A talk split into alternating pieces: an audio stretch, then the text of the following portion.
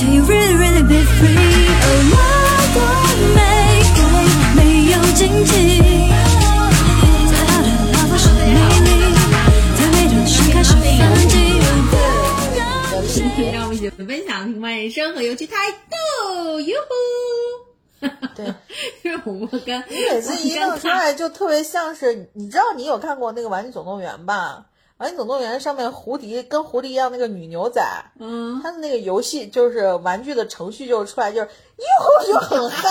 你就感觉每次那个玩具一打开就跟喝了两瓶酒一样，你也是这种感觉。我现在特别喜欢《玩具总动员》里面，就是最后玩具哎，总动员四吧，哎五是吧？嗯，最后就是最近的那一集，就是里面有两两个那个毛毛毛毛兔的那两个，我超级喜欢那两个毛毛兔。那啊，我是发现最近动画片上面的那个毛毛兔的，就是就这种特别可爱的形象，它都有反转，包括那个《爱宠大机密》上面，你记得吧？就有一个小小兔兔子是个黑帮老大嘛？对对对对就是、嗯就你看着它很萌，但是一张嘴就是这个样子。他的那个中文的配音是陈佩斯。他的中文配，哦他的中文配音也很可爱，然后就是那种很奸猾，然后但是一被那个小主人一摸就，嗯，然后就还 还愿意戴假发穿公主裙那种，你就觉得就是那种反差就特别好，对。嗯然后那个我是喜欢那个《玩具总动员》最后最新的这一季里面那个牧羊女嘛，就对是非常的，你知道，就是很很很硬核的一个。对，然后然后他的羊有三个有三个羊都有名字，叫什么什么什么。然后乌迪还问他说：“嗯，他们三个原来有名字吗？” 而且他就你就感觉就像一个丛林野战士一样，就在那个游乐场，就是自己的那个对，然后把他的上衣一脱，然后就拎着那个藤条还是什么，就荡来荡去的，对，然后他很酷。他有一幕不是就被做成那种经典的那个美国的那个海报，就是一个女生就这样子的那哎，对对对对对对对，嗯。嗯，OK，哎，好，真的，现在动画片就是越来越、越来越就是那个，就是还蛮注重女权的。你看，就像艾莎公主，今天早上我还看了一个，就说那个呃《冰雪奇缘》好像要出三了，嗯啊，然后就是大家就说千万不要把艾莎，艾莎是真正的女王，就千万不要再把艾莎，你知道，就是搞得像搞得像其他的动画片里面的公主一样。然后就在就就就放一段，就说爱为什么艾莎是女王？就是因为艾莎在那个剧里面说了，就是说跟陌生的、跟跟不认识的男人结婚，然后我总觉得有一点不太可靠。嗯，然后完了之后，下面就是好多公主，你知道？就是小美人鱼趴在石头上大哭，然后就是白雪公主趴在石头上大哭，还有什么灰姑娘什么的，因为因为就这些，他们都是你知道，都是被男人欺骗过的，或者被男人伤害过的。之前不是有一个那个动画片儿，叫叫叫叫叫那个，就是就是那个小姑娘嘛，不是她也是说，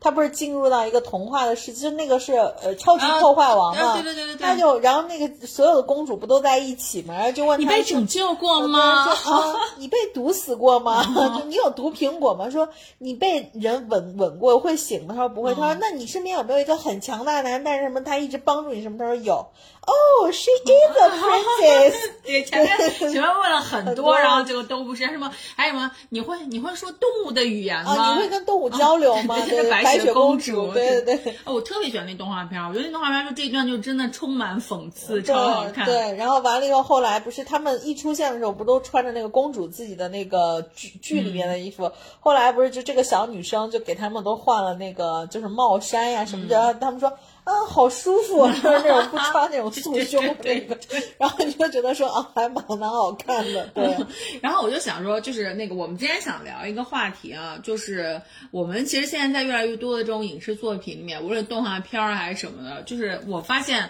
就是平权，还有包括像对 LGBT 彩虹人群的，就是这种，就是还有像像像就是不同肤色人群的，就这种妥协吧，不是应该叫妥协吗？还是就是叫示好？就感觉越来越多了，但是。好像又有一点什么不太对劲，就是我想说，他是矫枉过正了呢，还是我们这个时候就是很很那个尊重文化的，就是这种就多样化。因为你看，就像小美人鱼，小美人鱼，我们从小看它就知道它是一个，你知道，就是就是就是白皮肤、金发的这样的一个动画形象。然后最新的那个白皮肤红头发啊，对对对对，嗯。然后最新的那个电影里面，然后就是他的选角就变成了一个黑黑人黑皮肤的，你不能说黑人，就是有色人种嘛，啊对对对对对，嗯，然后就其实其实不光是我们觉得很奇怪，就包括像外网的很多的很多的人，就是观众也都会就是在大骂这个选角。因为其你前两天出了一个新闻，就是呃，这个小美人鱼的这个这个这个真人的这个电影的那个一个海报，还是一个就是那种剧透的一个画面出来了，嗯，就是那个画面是特别经典的一个美人鱼动画片里有一个，就她从海底下升上来的一个、一个画面，就是一个怼脸的，你知道吗？嗯，然后呢，外网的一个小哥就把那个怼脸的那个图就换换头了，就换成了一个这个白人的这个头，嗯就是脸什么的，他不是只是把他的肤色调整，他是整个五官什么都换了。那就换了一个换了一个人呗，对吧？对就就只是用了他最新的这个电影的这个海报，然后就换了个人。就是把五官换掉，嗯就是等于是一种你说 PS 也罢或者什么，可能就是这种技术。换了以后，他就发了一个帖子，然后可能是这种上下对比的结果，这个小哥就被外网给封号了。然后外网封号的原因就是就是涉嫌这个种族歧视，嗯，然后呢，当时就是这个事情出来以后，就还就是有一点是，就有一些声音吧，在外网上，因为其实我觉得歧视的这个事情，在国内来说，就是在我们国家来说少一些，因为我们、我们国家的就是颜色基本上是一致的，对吧？但是有的时候，我觉得就是有一些那种刻板印象，大家还是在的，就包括之前我们在网上看到很多，包括就是打这种地域炮呀什么的，对吧？就也会有这种，但是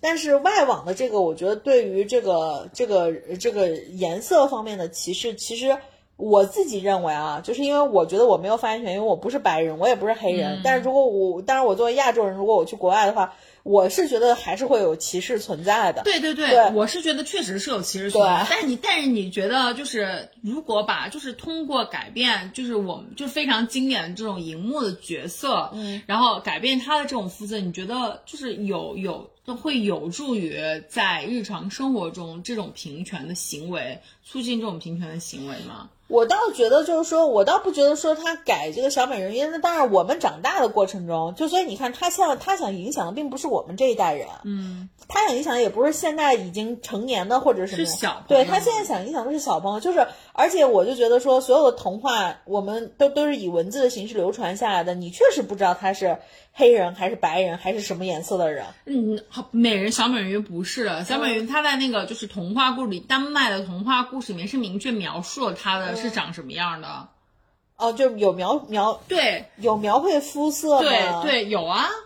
就包括你她确定啊？长头发你 什么别到时候之类的。又让人家锤我们。我是我是记得是会有一些，就比如说什么尾巴呀什么的这种，因为我也不确定我小时候看的那童话书是不是原版的童话书。就是其实对我是我是那个我是赞同我是赞同就是小朋友们可能看的一些动画片呐、嗯然后包括看的一些什么童话故事要要有不同的肤色的人群，因为毕竟他们周围现在周围的人群就越来越多，就是多样多化了嘛。元，对对对。但是我就觉得，就是你不一定要从那些非常经典的这种这种动画片里面去改，因为他已经人家确实是这么写的。比如说，你没有必要白雪公主，你非要给她整成一个黑的，对吧？你就给她整成一黑人，这就很不合理。就像那个呃那个最近在就是 HBO 的，哎是 HBO 吧，还是 Netflix、那个呃龙之家族龙之家族 HBO，啊，嗯就是那个全游的这个前传嘛。嗯，就塔格利安家族，你这样你给他整一个黑人就很奇怪，你说对不对？这主要是《权力的游戏》，就不知道我是有这种刻板印象，就是那种比如说像这个。全游这种特别冷的，又是很中古世纪的这种，我觉得好像出现就应该是白人。你觉得光线太黑，你看不对，见是不不是？主要就是对，然后另外就是我觉得就是，我觉得第一就是你把一些角色，不管是什么角色吧，经典或不经典，你拍成什么颜色的人，我觉得都 OK。嗯，因为我我是觉得说我的感受也许没那么重要，对于后就是现在的小朋友的影响。只要他能起到一个好的作用，因为我说实话啊，就是我如果去国外，我见到很高很大的黑人，我自己心里是有恐惧的。嗯，然后完了以后，包括就是我之前听过一些别人的描述，就是说，即便是一个亚洲的男性，嗯或者是一个就是比较矮小的男性嘛，你就是见到黑人，你都会觉得就对对，就是我是承认这个，但是我觉得我承认这个就是说。呃，它到底来自于什么？就这种恐惧来自于什么？我不确定。然后我我觉得你说跟可能我们小时候或者我们成长过程中看到的影视作品有没有关系？maybe 是有的，但是我不知道。所以我是觉得你把一些正面的形象什么拍成各种各样的肤色什么，我都 OK，我也觉得没问题。但是我想说的是，但是，但是我觉得这是其实我觉得比较正常的一种手段。我特别不喜欢的是，就是我之前在那个节目里有分享过，就是最近的这两季老大哥，就是你从一些这种就是外网的一些综艺，你可以看到，就是，嗯，就是没法提这个事儿。就是你比如说，就是咱们现在都在拍一个房子里面，对吧？你们俩就是本来我们这个游戏就是玩心眼儿，就是咱俩结盟了，然后去说他们怎么怎么样的。结果你现在就因为他们几个结盟的全是这个黑人。导致于我们俩不能说，因为一说我们就可能会被网暴，你知道吗？对，我就觉得就是这个事情，就是这个事情，我觉得大家真的要真的要就是，这这个就反对，就就反倒是我觉得他可能，比如我只是改个角色，嗯他不伤害谁嘛。但是你有的时候你你就搞的这种，就是我就觉得说，那你邀请我们来玩这个节目，然后我们又不能说，我们又真的不能用嗯玩这个游戏的心态去玩这个事儿，你就等于是把我给限制住了。那我就想说，那你限制黑人是歧视，那你限制白人呢？你限制其他人，就是就我觉得这是个就是矫枉过正的一个表现。对啊。确实是，就像你刚才说那个黑人的，呃，黑人就是就现在大家的存在就是歧视啊什么，确实是。你看，其实我们看了一些，我因为我经常我我在 B 站关注的一个 UP 主，就专门讲那些犯罪的那种事情嘛。他最近更新了一期，就是一个呃，就是一个黑人的一个学生，他在一座大学里面，因为他比较穷，然后他就在那个那是大学里面的一个宿舍楼嘛，他在那儿住，然后呢，同时他还就是勤工俭学，然后就是在他闲余的时间，就是帮助大楼就捡周围的这个垃圾。然后呢，就是有警察在那巡逻，然后呢，警察巡逻到，警察警察就看到他，就就就把他就把他叫住了。警察就觉得黑人在这个门口，然后在捡垃圾，他觉得他有问题，嗯，就他的怀疑非常的莫名其妙，嗯，然后他就跟他说，他说先生，你那个你你你你你是你是你是那个什么，就是你是谁呢？然后他那个然后他那个黑人学生就说啊，说我是这儿的学生，然后他说你住在这儿吗？然后那个学生说是呀。然后那个警察就说：“那你能不能那个什么？你能不能给我看一下你的那个身份证？”学生证，然后这个这个时候，就那个黑人就已经觉得，他就已经觉得，他说为什么呀？就说你这个没有没有道理啊，没。嗯。然后完了之后，但是他还是很配合，就说这是我的学生证。嗯。然后完了之后，那警察就说，那你的学生证上面没有写你的住址，你不能证明你是这栋楼里面的人。嗯。那学生就说你这很莫名其妙，谁的学生证上面会写他住在哪里啊？就说他说你要不然你要不相信，你跟我进来，我给你我有我可以给你刷卡，我给你把那个门刷开，你看。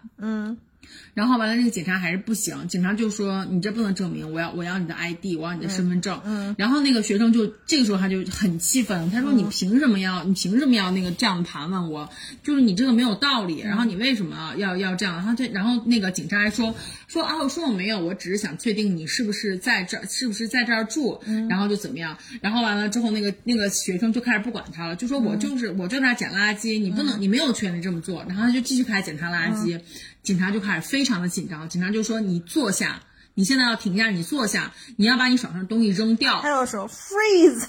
大票没有 freeze，然后完了之后，那个那个，因为他没有他没有就是任何的权利，他没有证据。嗯然后那个黑人小哥就说，黑人小哥就说，我为什么？他就一边捡垃圾，就一边说，说你没有道理，你没有权利。然后然后就说你为什么要扔扔掉这个东西？然后他说，因为你手上有那个哦有有威胁性的有威胁性的就是器具。然后那小哥就举起他的那个捡垃圾的那个那个，他那是一个就是你知道小抓子那种的，对然后举起来那小抓说说什么是这个了，是这个吗？就举起来，然后警察就说，就是你不要再过来，你不要再过来。然后同时警察就呼叫了援助，后来找了八个警察，然后就一起过来了，就找到这个就找到一个学生，然后就把这个学生围起来了，然后并且他们当中人还有人掏枪。嗯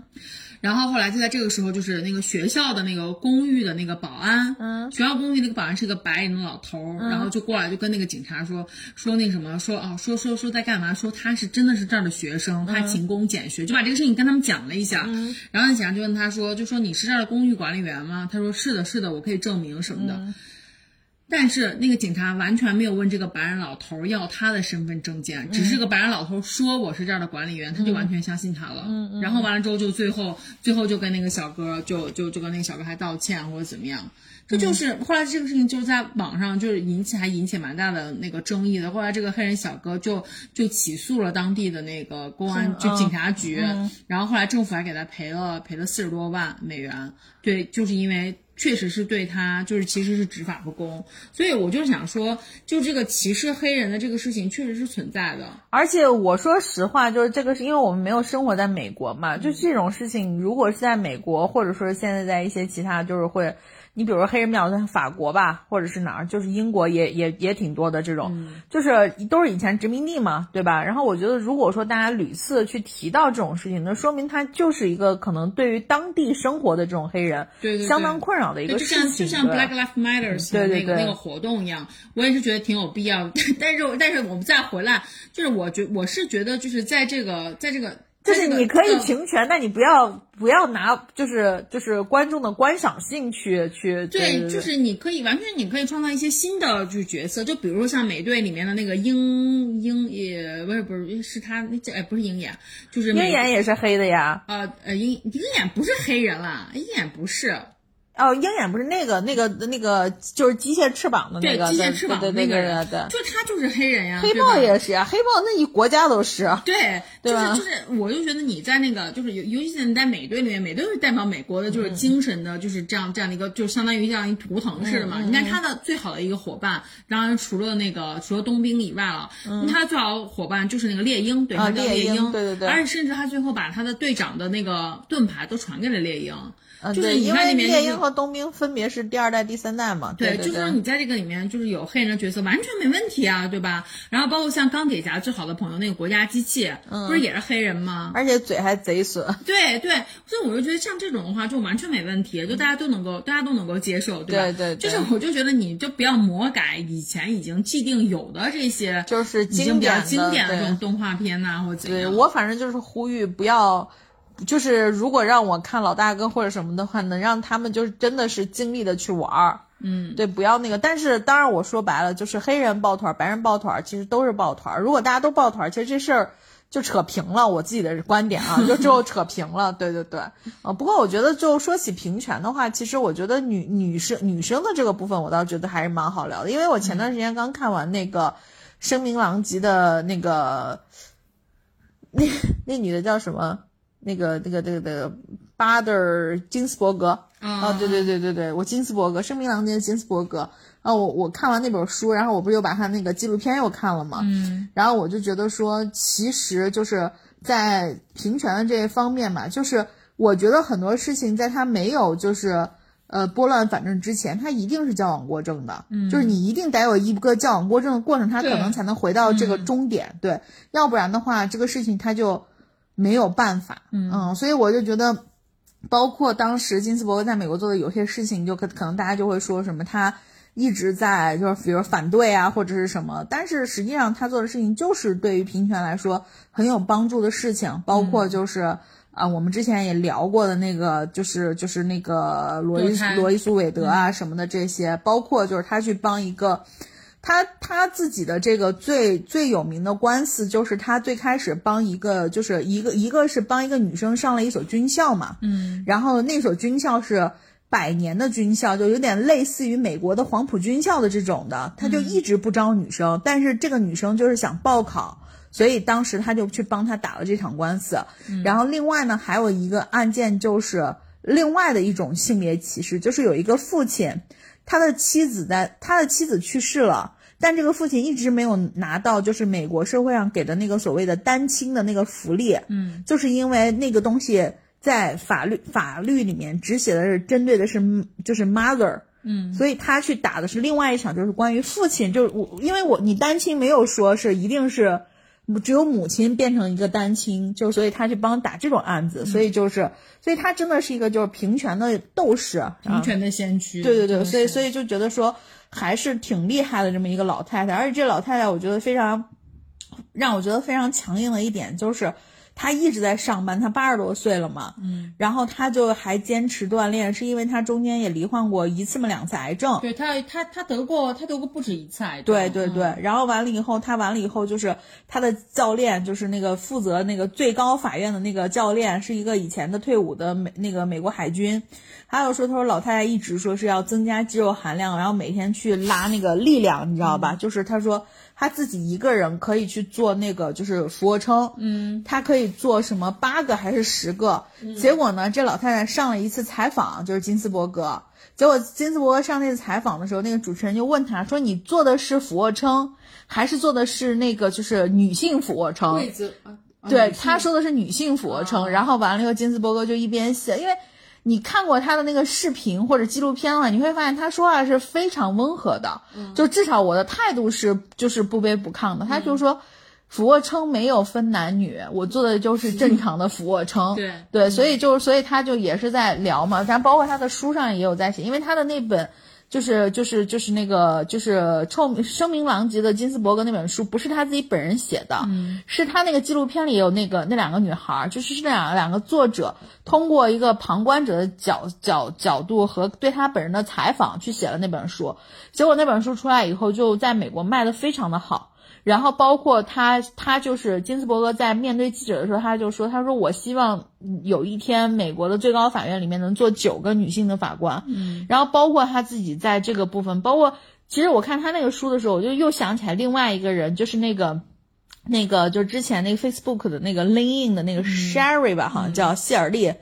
就他写的那个也是一样，他就说为什么他一直努力去做公司的这种很高的管理者，就是因为如果公司的某一个层级上面的管理者，或者说是你所在的这个环境里面某一个层级的这个人全是男性，嗯，那是没有人可以替女性去争取任何的权益，因为他们不无法体会。嗯，对，所以我又觉得说，就是包括他们，包括金斯伯格他们这种人，我都觉得是挺好的，因为总有人要站在你的立场上帮你讲话吧，对吧？嗯嗯。对我之前听过一个播客，就是去翻译这个就是金斯伯格大法官的这本书，就是传记的这本书的，就是一一一一个女孩儿，嗯，就这这这个这个翻译，然后她去参加，邀请了她，然后她就讲，就是因为她也是在美国学法律的，然后所以当时就出版社就联系到她，然后就她也非常的感兴趣，她还就此去专门去见过几，呃，她没有去见过她，但她跟她发过 email，因为他是想说，因为这本书当时已经翻好了，嗯，然后想准备出版的时候，他就去问了他，就说因为这本书就是我们想要在中国出版，然后能不能邀请您给我们写一段寄语，还是怎样？序啊对，然后金斯伯格大法官还专门真的是写了的，他还答应了，就是他那本书前面有，那本书前面有说什么？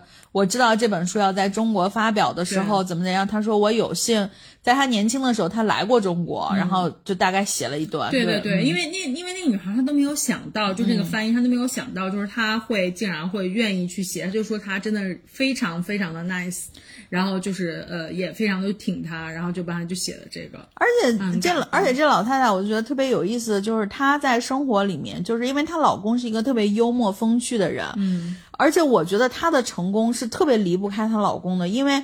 她老公他们家是属于那种美国典型的可能中产，甚至于比中产还要好一点的家庭，嗯，然后她老公那时候就一直把金斯伯格的这，因为金斯伯格家其实并不有钱，对，然后完了以后，金斯伯格就一直在追求。反正讲，在金斯伯格上法学院的时候，法学院的那张合照里面只有两个女生，就剩下全是男的。嗯，然后 even 就有些课堂是不允许女生进去的。所以在他漫长的这个生涯当中，他就真的是眼见了女性权益的提高嘛。嗯，然后包括他那时候就是说，说是嗯，他好像去，我忘了他是去哈佛还是他之前在那个学校，就是他们要去上厕所，那栋法学院的楼里面是没有女厕所因为因为的。就之前在他之前就没有 law school，然后有女生对，嗯，然后所以你说这个又又让人想到另外一幕，就是应该会有很多人去看过，就是之前有一个电影叫《The Help》，就是讲那个三个那个互相相助应该翻译成中文。对对对，就就那三个科学家嘛，女科学家是去做那个航航航空航天的那个，然后都是三个黑人，然后他那三个黑人就是是因为嗯那个楼里面没有黑人上的厕所，嗯，然后就他们就得跑，就滴滴溜溜的跑，结果就是，所以你就会虽然他们是科学家，但他们还得那样。对，所以你就会发现，就是说这个事情就就就挺有意思的。包括之前得奖那部奥斯卡的电影《绿皮书》，嗯，也是一样的，就是可能很多事情在呃，你把它平摊到生活的这个这个层面上，你会觉得它好像也还好吧，就不用那么较真儿或者什么。但是就是会就是。当你觉得很轻松的时候，一定是有人帮你负重前行的，真的是就会有一些人一直在就提倡这个平权呀什对，么的。就是其实我是觉得我我非常的欣赏，就是呃像像 The Help，还有就是绿皮书，就这种电影，嗯因为这些电影的话，其实也是到受到了 The Help 当时好像也是最佳群戏，我记得当时不是金球奖就是奥斯卡奖，当然也是得就是。拍的非常好，然后也是得到了这种、呃美国的这种主流的学院奖的这种嘉奖，然后包括绿皮书也是当年的那个最奥斯卡的最佳最佳影片最佳嘛影片对，对所以我就觉得，就像这种像这种影作品拍出来，我觉得真的特别好，也能够让大家去就是去反思，嗯，就是这种平权的一些重要性，而且他们也没有就是。就是引起了，就是没有舆论说你这样做是不对的，对吧？对就是所以我就觉得这种这种方法是不是会比，比如说让小美人鱼故意的让它变成一个黑 黑黑美人鱼，这个来的更好一些？嗯，对，我觉得反正就是应该是用更巧妙的办法吧。对，就是呃，毕竟我们也不是在这个漩涡当中的人，但是我觉得说，如果说你哪天告诉我说，嗯，美队其实是个女的，其实。哎，我也可以接受。其实，毕竟还有惊奇队长，对吧？就能力也在美队之上，所以我觉得都 OK。但是，就是还是希望能这个方法能让人再舒服一点，因为毕竟我们是，我们是网友嘛。对，嗯。然后其他的，我就觉得那个就是，我还是很推荐去看一下那个金斯伯格。我我真的很喜欢这个老太太。嗯。然后我当时看完以后，我就特别想在网上买一个那个她的那个 T 恤或者是杯子。她那个杯子我一直很想要。哦，对。然后你就发现这老太太就被人被搞的那个画儿啊什么的，就是还是蛮酷的。她对她很有，就是她的那些那个周边，我觉得都很可爱，因为她自己本人的那个形象，就感觉还挺艺术性的。对，而且他他们，我就觉得那个美国的那个最高法院的一些人，就是特别的嗯有趣，就是因为他后来被称为那个女权斗士嘛。嗯。然后呢，他跟他的另外一一个美国的大法官，他们一块儿去旅游的时候，然后那个法官是保守派的大法官，嗯，他们俩坐大象，然后那个大法官就坐在他前面了。结果呢，就会有记者采访他说：“你丧失了对于女权的，你为什么要让他就一个男的坐在前面？” 然后他就特别平静的回答我，他说：“是因为，呃，当地的这个导游说这是最好的力量分配，就是像头就是前面的部分，人家承受要重一点。他说。就是，并不是所有的事情都一定要跟这个扯上关系，但是一旦扯上关系的事情，他就会非常认真的去处理和对待。对对对，我我特别我我觉得他说这个特别对，嗯，就是你看，像很多人，就是现在好像就是，如果一旦他是那个，就像杨笠吧，对吧？嗯，一旦就是他好像因为这种这种，比如说平权的这种言论受到大家的关注之后。就会总有人就在就就就会盯着他说的所有话，然后就会去引申一种其他的这种意象，嗯，就会觉得哎，就觉得哎，他说这个是不是这个意思啊？哎，他说那个是不是是不是女权的意思啊？或者他就会说贬低男性啊什么，其实可能只是调侃。对对对，嗯就就你如果换成一个一个一个男的去讲这些，可能大家不会觉得有问题。对，然后就包括像那个 Papi 酱，当时不是生了孩子之后还公布一下孩子的名字嘛？对对对。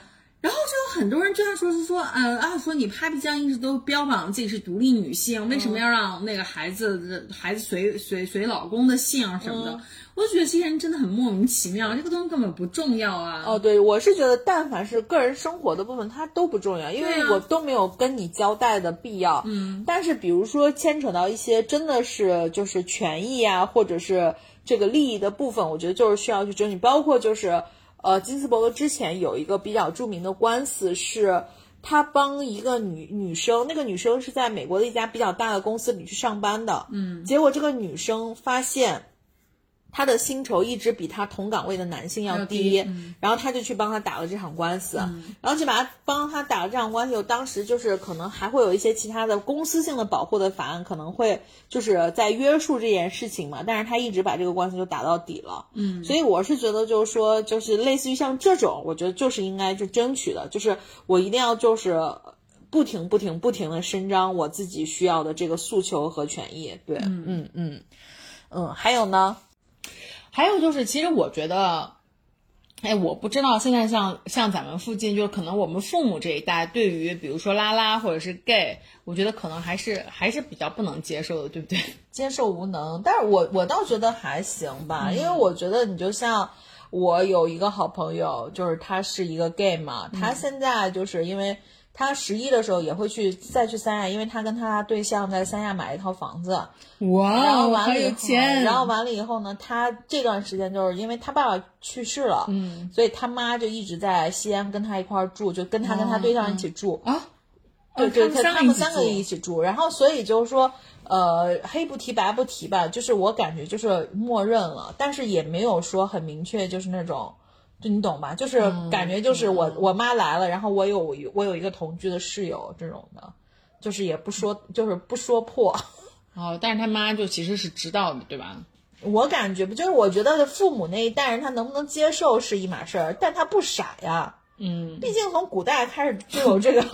就有这些事情了，对吧？嗯，龙阳之好。但是我是觉得，就是我不知道为什么哈，就是我觉得，我觉得咱们俩，咱们俩都属于比较容易吸引，比较容易就是吸引这个拉拉，就拉拉朋友和 gay 的朋友的。我不是说吸引大家就对我们感兴趣啊，我只是说我们哦其实周围是有很多拉拉和 gay 的真的是。因为我们不价值，就我们不爱不爱去说，哎，会觉得怎样？对，我是发现就是咱们俩好像是还有蛮多就是拉拉或者是 gay 的朋友是跟我们俩就是出柜的，对吧？因为其实在我咱们俩上大学的那那个那个时代吧，在那个那个年代，就感觉好像。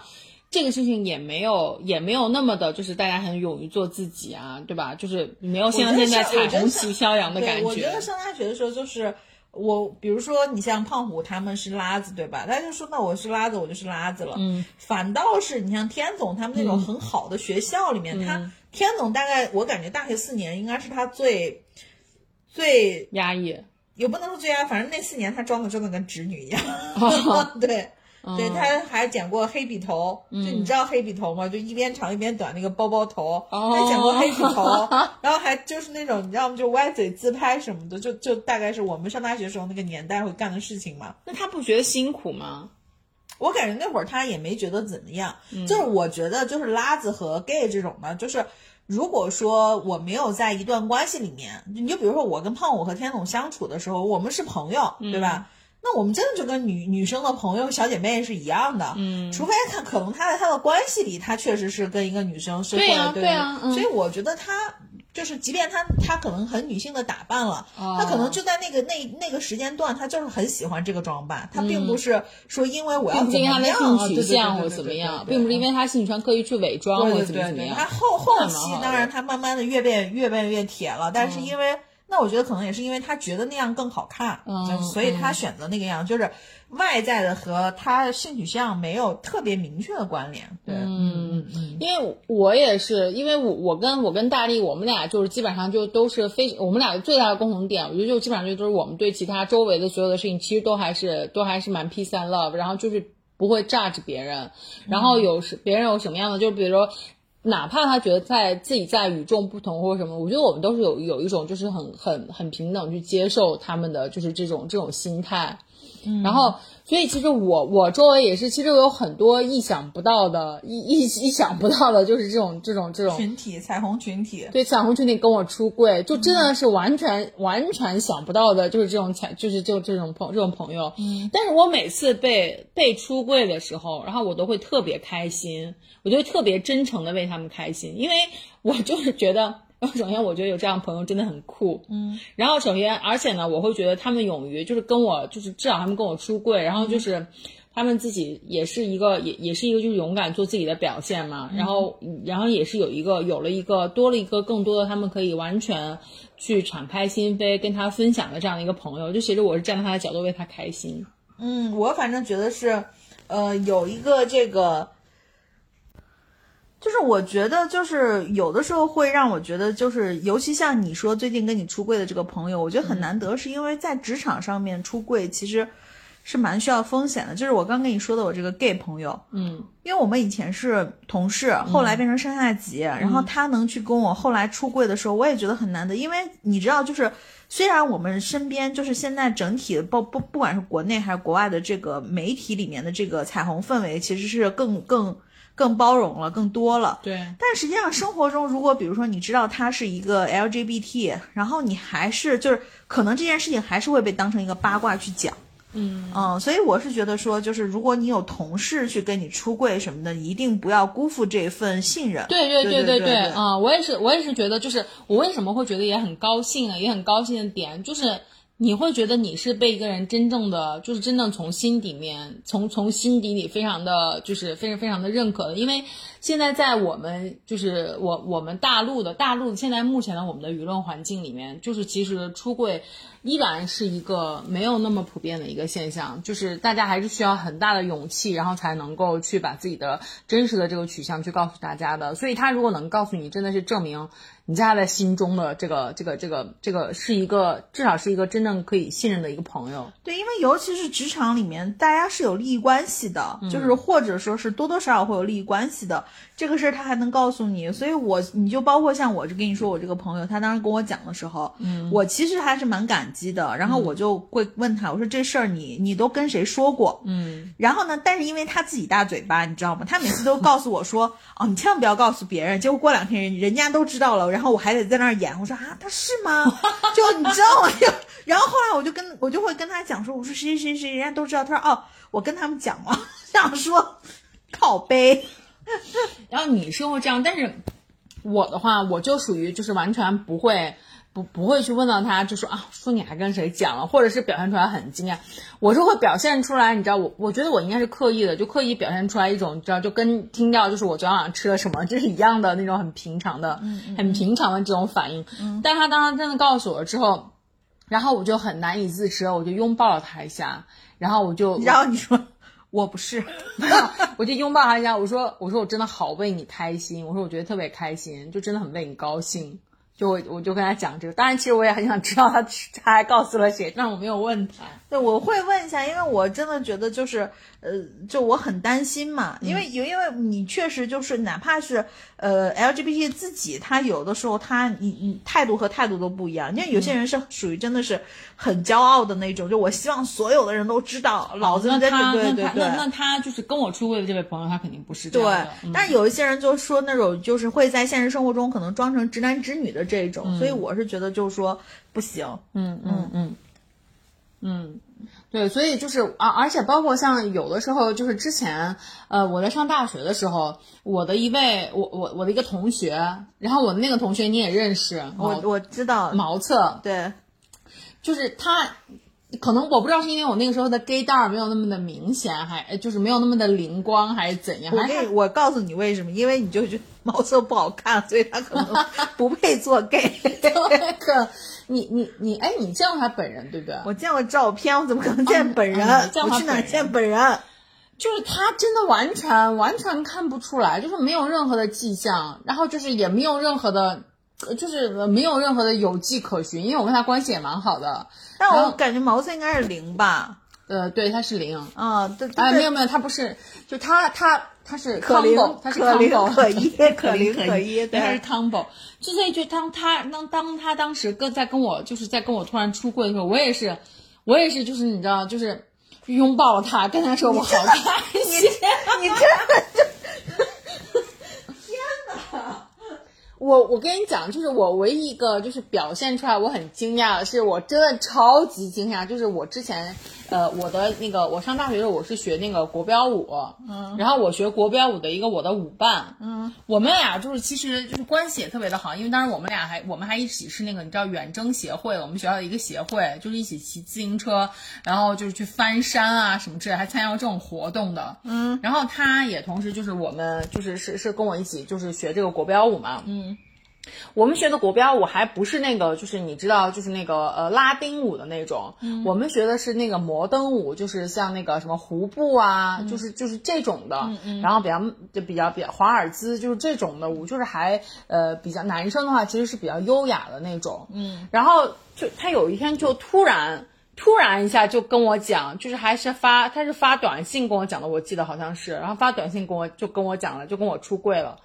然后我当时觉得非常非常惊讶，因为我完全没有想到，就是真的一点儿都没有没有想到，毛瑟是在我们俩一起去逛街的时候，在大马路上公开跟我讲说我要告诉你一件事情，嗯，然后我说我说什么事，然后就跟我出柜了，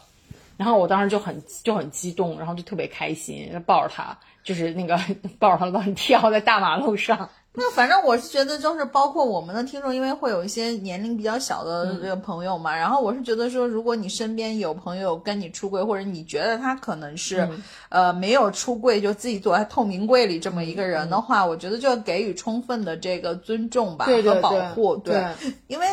确实我觉得大家的立场不一样，不能说立场吧，就大家的角色不一样。就是我觉得与就是。我以前年轻的时候会说特别叛逆的话，我说我要生孩子，我就希望他是 gay 之之类的这种。但后来的话呢，我就会觉得说，因为毕竟是少数群体，他们会很辛苦，嗯，对，所以还是希望就是说，呃，当我们成年了之后，我们又有一个比较正确的这种价值观之后，可以给到至少是少数族群吧，不管是 LGBT 还是还是女性啊，还是怎么样的这些人，就给到充分的这种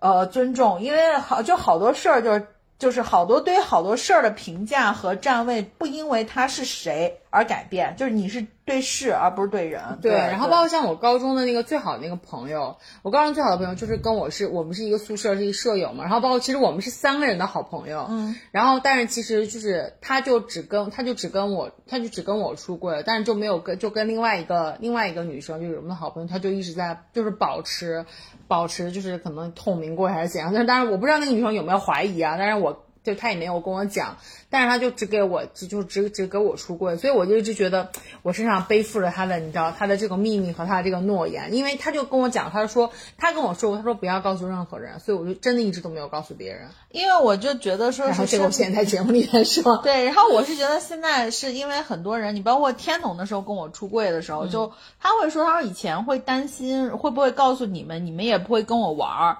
就是就是你知道，就是他如果能告诉你，至少他证明我他在告诉你这个真相之后，他可能是做好了你会渐行渐远的准备，或者说他可能会做做好就是失去你的这个准备。但是我觉得还好，就是现在社会越来越开化了，大家对于很多事情都可以接受。对，对，就是其实呃，还有包括像比我年纪大的一些哥哥姐姐们，就是我在当时刚刚我刚刚从武汉回到西安的时候，然后有有一些健身的小伙伴嘛。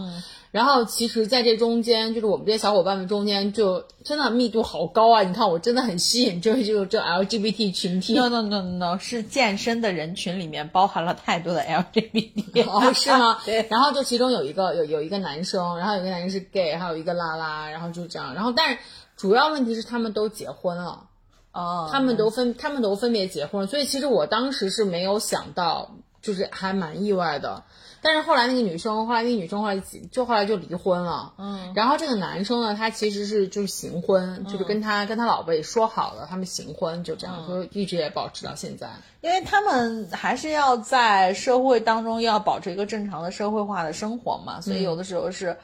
就就就从这一点上来看，有的时候也会觉得他们还是蛮就 struggle 的这种感觉，对对对对对对，尤其是尤其是可能比我们更年长一些的，就是呃这这个年龄的人，可能父母啊什么的，就是那些压力给到他们的这种 push 可能会更多一些。那所以你看，经常会看到一些日剧里面就会有一些爸爸什么的，包括像像像之前那个邱泽德那个台湾的那个金马奖还是什么的那部电影，嗯嗯，就是邱泽演了就是一个 gay 嘛，然后就是他的那个伴侣就是以就是他的伴侣就是一个就是呃他的就是他的伴侣是一个呃年龄很大了，也有小孩了，也有怎么怎么样的这个人，然后他们就那那部电视剧不是得奖了？不是那部电影不是得奖了吗？就说现在的很多这种爸爸什么，很可能都是深贵之类的。哦嗯对有可能吧，但是他们肯定也没有勇气去从柜里对改变，对当时邱泽演那个电影，就是因为邱泽的伴侣是因为得了癌症，他希望在他人生的最后时间哦。能跟他最爱的人在一起，因为他结婚之前就是跟邱泽在一起的，嗯，等于是他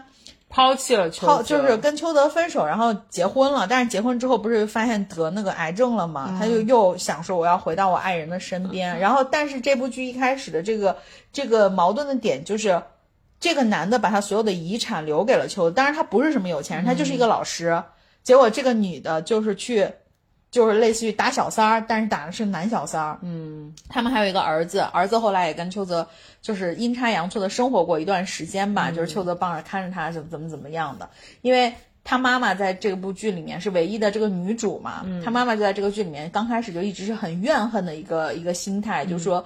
呃，我老公不爱我什么什么，他还会去学一些这种。床上的技巧就是要怎么她老公，但是后来她发现不是，就是其实这一切都不是她的错，嗯，然后她就会把她对她老公所有的怨恨转嫁到她孩子身上，说你在你怎么不好好学习，你不好好学习你就对不起我，然后她小孩就会去找邱泽，就住了一段时间，反正那个影那个电影是蛮好看的，嗯嗯，就其实我就觉得那个呃，断背山以前小的时候我看不懂。然后等到后来就是长大了之后，然后我又去重新把《断背山》翻出来看了一遍，我觉得真的好好看，然后就那哭到不行，爆哭。啊，因为那种特别长的周期，他们才能见一下，这真的这跟真的跟牛郎织女一样，就而且就是为了在一块儿放个牛，嗯，对吧？然后就是一块儿就是可能做一些就是让他们认为很有情趣的一些事情，嗯，对，所以我觉得《断背山》是真的是好片。对，以前小的时候，就是你就觉得这种没有什么情节、没有什么冲突的这种，没有什么具体剧情的这种电视，就觉得好闷啊！你不知道他们在到底在干嘛，两个人也不说话，然后就就只是在两暗。暗流汹涌，对对对，暗那种暗流涌动，其实小的时候是看不懂的，看不懂看不懂然后只有就是后来长大了之后，然后你再回来翻再翻这部电影，就觉得真的是真的是特别特别特别好的一部片子。哎，对，我觉得包括这种这种艺术的东嗯。西，包括吃的，我都觉得小的时候跟跟长大了，你真的是要重新体会去是不一品样的。品味一下的。对对，然后所以我就觉得，就是我们大家就可能在看完那个《断背山》或者什么那种，他们其实这种悲剧吧，其实算悲剧，这种悲剧也是因为就是大众对于他们的这种不接受，然后所以我就觉得，如果听到我们节目的这个朋友们，呃，如果你周围有这样的有这样的同有这样的人，当当然可能他们没有跟你出柜，但是我觉得其实你可以首先表达出来一种，就是我我不觉得 LGBT 的这这些人群是是比如说是畸形的，或者是不应该被认可的这些人，我就觉得他们是普通人，我觉得就是可以。可以用这种，可以用这种叫态度，然后来去来来去那个，可能他们不会给你出柜，但是我也觉得他们也是需要这份支持的。大部分我觉得愿意去被出柜，或者是像我们这种人，都是从外表，包括从言语上面表现出来，就是老娘我不 care 老娘很 open，所以他才会跟你讲，对所以、嗯所以基本上这样子的，嗯。OK，行，那我们今天的这个这一期就录到这儿吧。然后也是希望说，嗯，我们大家都不要被歧视。对对对，好的好的，那我们就谁先录到这儿。去改变了你？拜拜。